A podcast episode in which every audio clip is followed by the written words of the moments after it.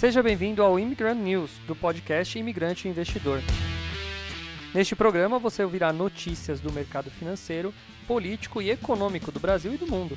Eu sou Douglas, fundador do Imigrante Investidor, um projeto dedicado a ensinar brasileiros que moram fora do Brasil a investir na Bolsa de Valores. Se quiser saber mais sobre meu trabalho, me siga no investidorimigrante ou se inscreva no meu canal do YouTube, youtube.com.br imigrante investidor. Agora vamos às notícias de hoje. Fala imigrante, bom dia, boa tarde, boa noite. Hoje, hoje é véspera de Natal. É, Papai Noel já tá lá ligando o motor, esquentando as renas e nós estamos aqui, né, trabalhando, né, Joninhas? É. O Jonas ganhou o presente de Natal mais cedo, né? Quebrou o celular dele lá e, e ontem e ontem comprou um celular à prova de idiotas. É, foi esse palavras dele, né? Palavras dele, um celular que é anti-queda e a prova d'água. Sim, a prova de idiotas. É, chegou o Natal mais cedo para ele e pra gente aqui rapidinho. Eu vou gravar hoje algumas notícias. Hoje o mercado tá fechado, mas para não perder a semana, eu vou gravar as notícias do dia. Eu já separei algumas coisas aqui, então vamos ficar um pouquinho juntos aí com as com poucas notícias que tem hoje, afinal a bolsa está travada. Mas o que não para nunca é o mercado de criptomoedas. Então, hoje Bitcoin reagiu, superando 58, 51 mil dólares, né? Subindo e também a Ethereum subindo uh, nos dois aí um pouco antes do Natal. Depois de quase duas semanas de expectativas, os investidores parecem que não vão conseguir ganhar um presente de Natal no mercado de criptomoedas, conforme os ativos ganham força nessa sexta-feira.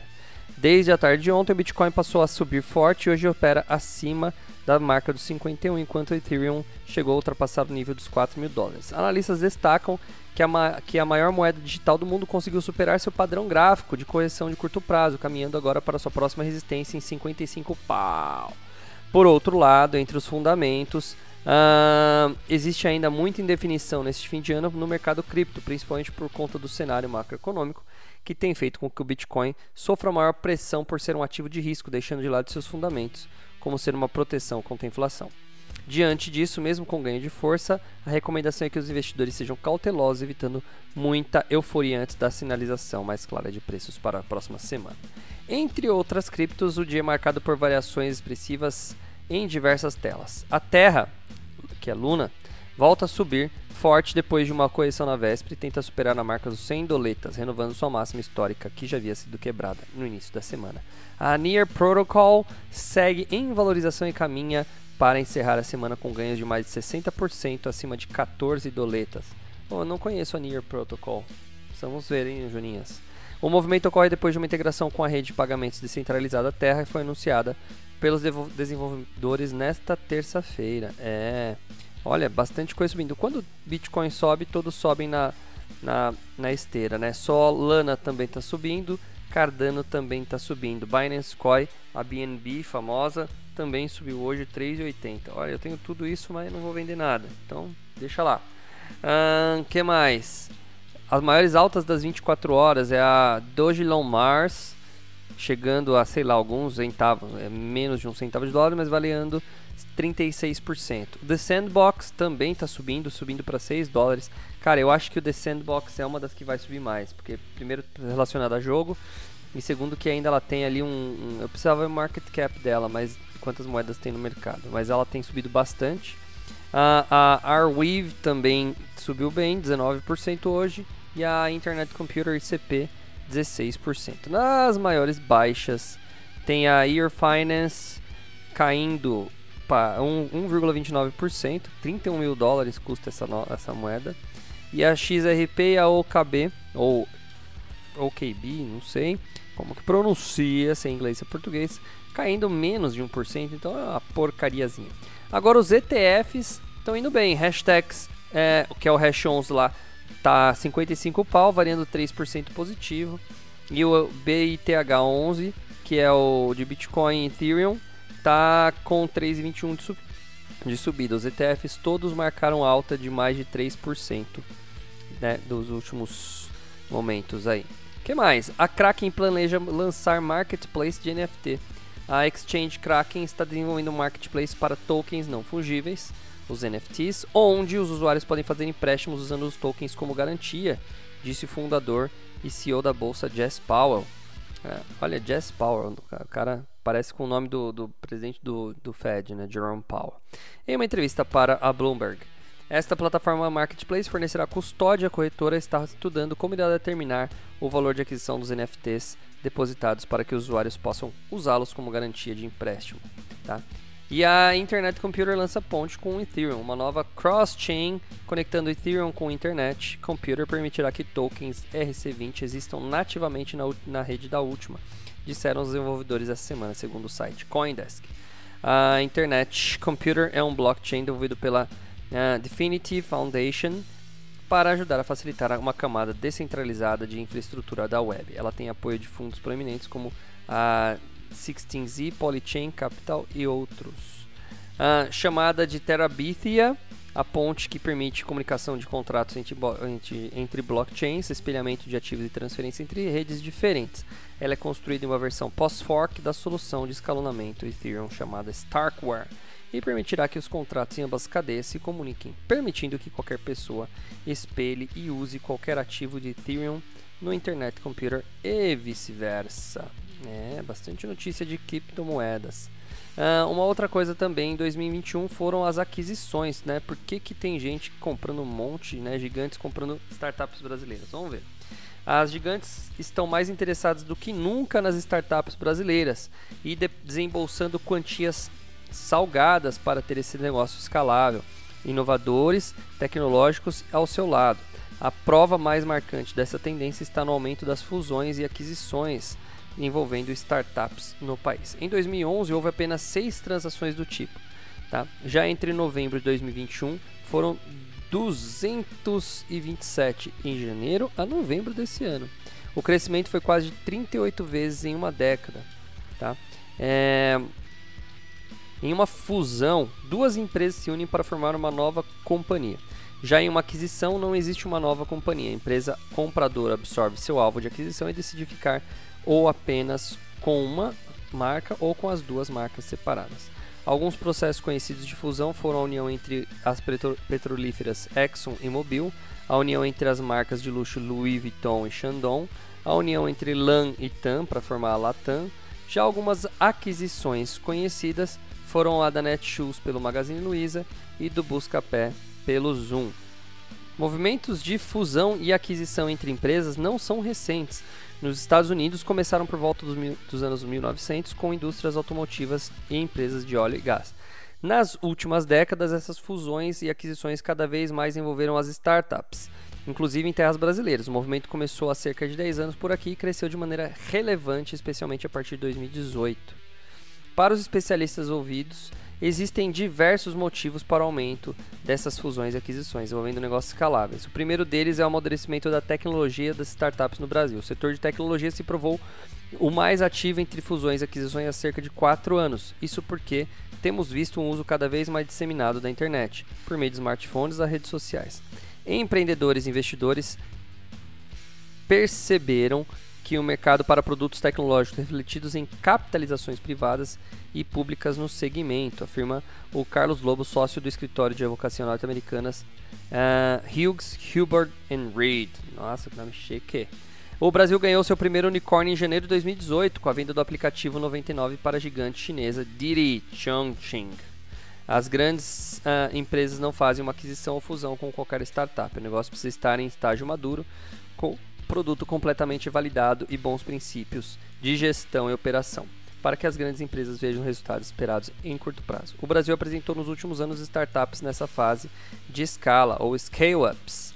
Tá? Também houve um período de queda e manutenção em patamares baixos de taxa básica de juros no Brasil entre 2019 e meio de 2021. A Selic historicamente baixa estimulou investimento em renda variável.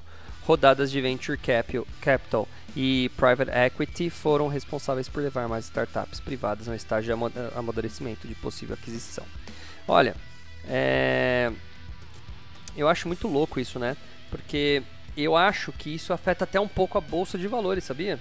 Porque pensa comigo, você tem a possibilidade, toda vez que eu explico por que, que a bolsa de valores existe, é porque eu falo, quando uma empresa precisa de grana, ela não vai recorrer ao banco e ela vai vender uma parte dela. Ela abre mão de uma parte dela para captar dinheiro.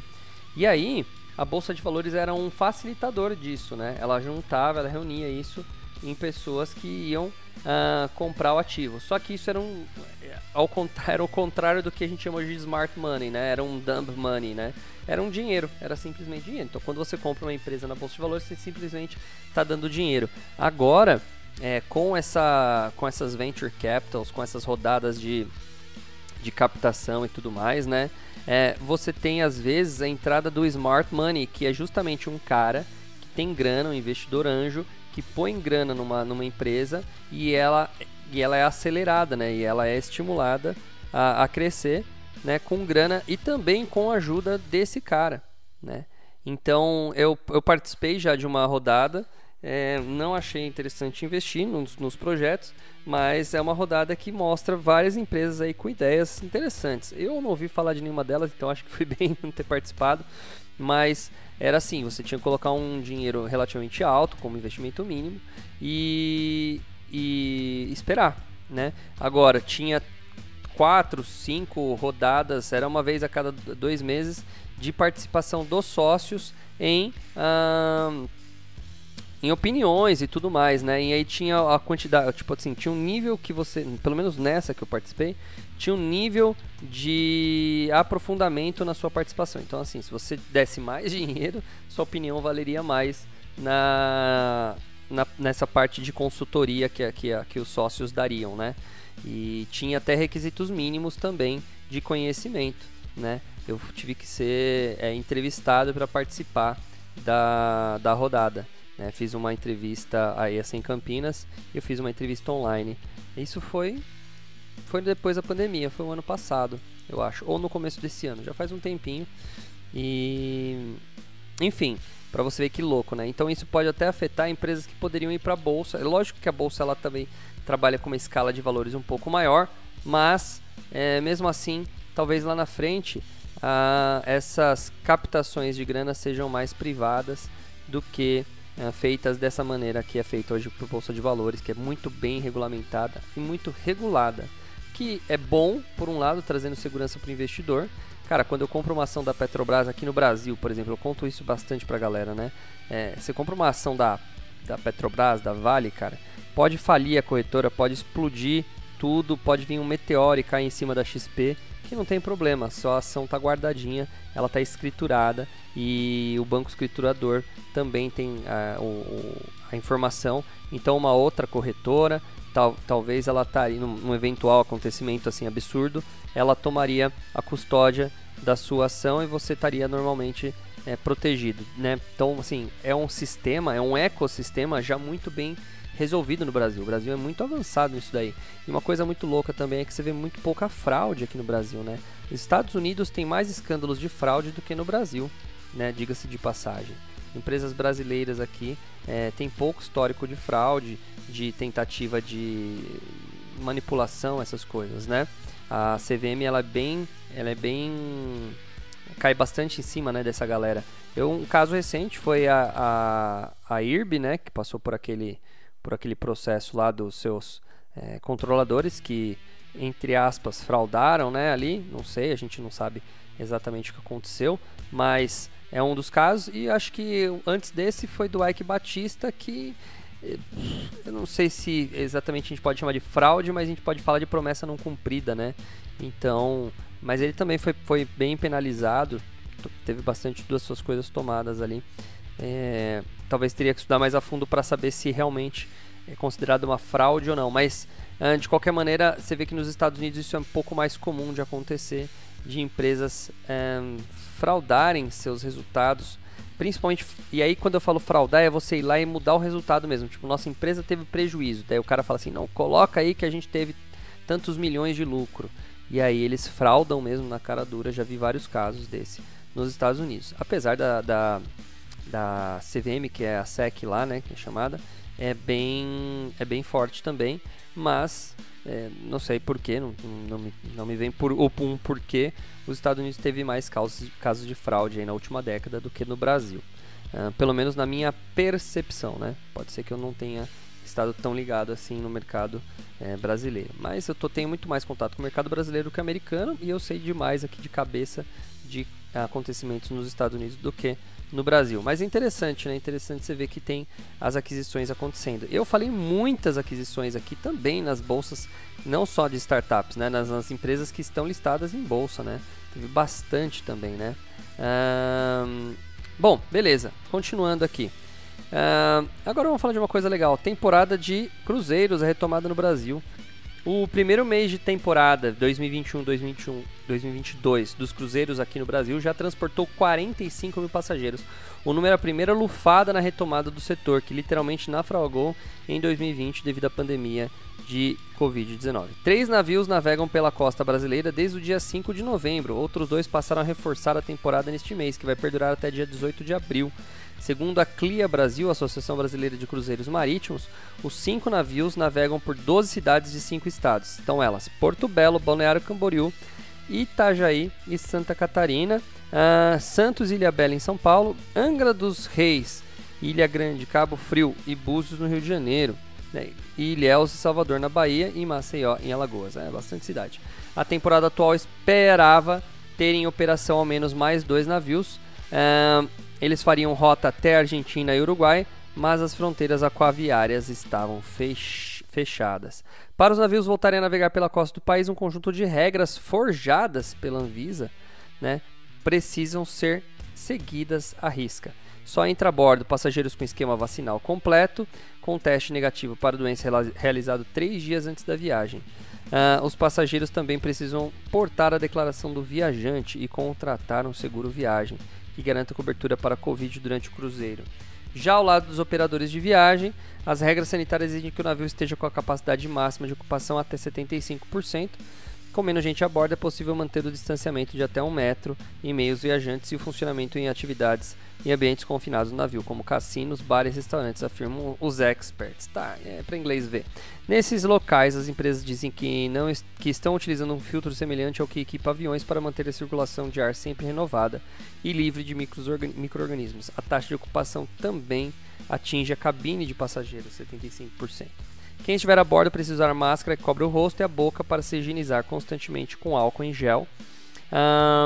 Essa regra só não precisa ser seguida nas áreas abertas de banho, também estão sendo controladas para não formar aglomerações. Outra medida importante é a garantia de uma equipe médica por 24 horas para atender qualquer emergência médica.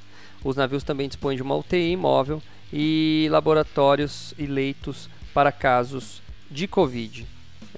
Um representante da CLEA Brasil também disse que os operadores são obrigados a testar diariamente cerca de 10% dos passageiros da tripulação.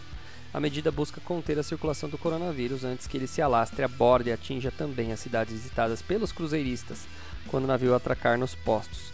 O passageiro que contaminar a bordo será isolado, tratado e desembarcado na cidade mais próxima do roteiro com estrutura. O menor navio dessa temporada tem 297 metros e capacidade de 3.800 passageiros. E o maior, ah, 5.500 passageiros. É, o maior roteiro, de oito noites, pode ser realizado entre as cidades de Santos e Maceió, comparadas por belezas naturais do Rio de Janeiro, Bahia no meio do caminho. A expectativa é que a temporada atraia cerca de 365 mil turistas e movimente algo em torno de 1,7 bilhão de reais, tá? 24 mil empregos gerados, diretos e indiretos. É, cara, bastante coisa aí. Hein? Olha, é muito louco isso, né? Porque é, navio é um dos também dos maiores dissipadores aí, né? Porque não tem como, cara, você fica confinado com as pessoas ali. Mas a gente tem que entender que há uma economia ali que muita gente depende, né? Então eu acho que nesses casos aqui você tem que exigir sim. Eu sou meio contra esse tal do passaporte de vacinação e tudo mais, né? Eu acho que cada um tem que saber o que quer da vida e, e enfim, o cara quer vacinar, não vacina, né? E o cara que se quiser vacinar, vai lá e se vacina, me vacinei mas eu acho que assim, se você se vacinou, você já está teoricamente protegido e não vai evitar que você é, a vacina a gente já sabe que não faz, não evita a doença, só evita que você não morra, pelo menos em, com maior eficácia. E o cara que porta a vacina ele continua sendo transmissor.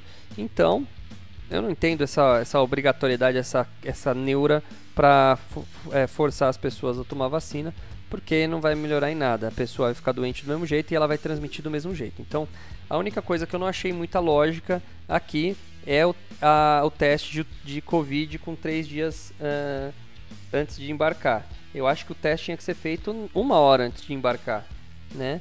Porque daí se o cara tiver o sintoma, aliás, se ele não tiver sintoma, mas ele tiver doença ali, portando a doença ali na hora, ele ele já é retirado do navio.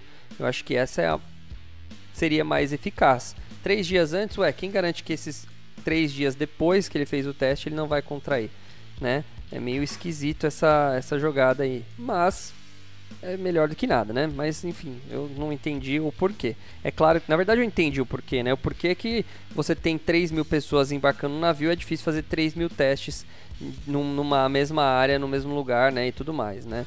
É, eu teria que forçar o cara a fazer o teste, talvez, no dia anterior, então, pelo menos. Ou seja, diminuir a capacidade aí, né? De, de trazer alguém com esses problemas. Mas eu acho que dá para levar desse jeito mesmo, não tem problema. Deixa eu ver se tem mais alguma notícia, senão eu vou encerrar. Ah, ah, surto de gripe, não vou falar de surto de gripe. Eu já falei da Covid, que já não é um assunto aqui. O que mais? Será que tem notícia de fofoca de famoso? Porque tá faltando notícia aqui, hein? Sei lá, não tem nada de famoso. Ah, vou falar uma de famoso atrasada. Pronto, essa é interessante. Você sabia que o Gustavo Lima zerou o cara bombou na venda de franquias do, de um frigorífico aqui no Brasil. É, Gustavo Lima, aquele cantor lá, é, ele inaugurou o tal do Frig Goiás, frigorífico Goiás. Quer ver? Deixa eu ver se eu tenho aqui, ó. É, putz, meu, os caras, os caras, eu coloco Frig Goiás aqui no Google, aparece um monte de coisa menos o, eu li a notícia. cadê? Aqui, ó. Gustavo Lima fatura 100 milhões com frigorífico em Goiás. O sertanejo mais uma vez fez história com seus negócios. Vendeu em menos de 12 horas 200, nada mais, nada menos que 200 franquias do frigorífico Goiás. Louco, né? Cara, eu vi o frigorífico, é lindo. É, alguns alunos meus falaram que tem picanha lá 275 pau o, o, o quilo, tá? Mas o que, que ele fez, cara? O cara, ele, ele. Aliás, não tem nenhuma loja. Diferentemente de outras franquias, você geralmente abre uma loja, você testa o negócio, você vê se o negócio está bom, você vê se está tudo certinho e aí você vai lá e franquia, faz franquias dos negócios, né? Você abre a, a, um modelo de franquia e vende outras eh, vende para outras pessoas investirem. E esse aqui não, cara. O cara já mandou bala logo na primeira na loja e, cara, o cara vendeu 200 unidades, bicho. Dos, por 500 pau cada uma. É 100 milhõeszinhos, cara. A primeira foi lá em Rio Verde, Goiás. Uma loja linda, por sinal. Cara, tem várias fotos dele participando. É, realmente o cara mandou muito bem. Muita gente gosta. Eu não sou muito cara do sertanejo, mas muita gente gosta do Gustavo Lima. Diz que ele é um dos mais simpáticos, mais é, humildes aí. Você manja desses caras aí, Joninhas? Não também, né, velho? Nós, eu não sou do, do sertanejo, né, velho? Então não, não manjo muito. Mas acho muito legal esse, esse, essa iniciativa também de trazer é, o mundo, né? De, de, de trazer para o mundo aí essa, essa visão de que o Brasil tem boa carne, tem estrutura, tem, tem sofisticação também nos seus cortes. Acho muito legal. Porque a gente paga muito pau pro tal do Wagyu, que é o, é o, é o boi é o boi é, japonês, a gente paga um pau para outros bois aí. E a gente também tem aqui criações boas, né, marcas boas aqui. Acho legal uma iniciativa dessa. E o cara mandou muito bem aí. Se você quiser investir, tem aí meio milhãozinho para você virar sócio do Gustavo Lima. Beleza? Acho que tá bom. Encerrei com uma notícia de famoso, né? Gente, muito obrigado pela audiência. Ontem bat...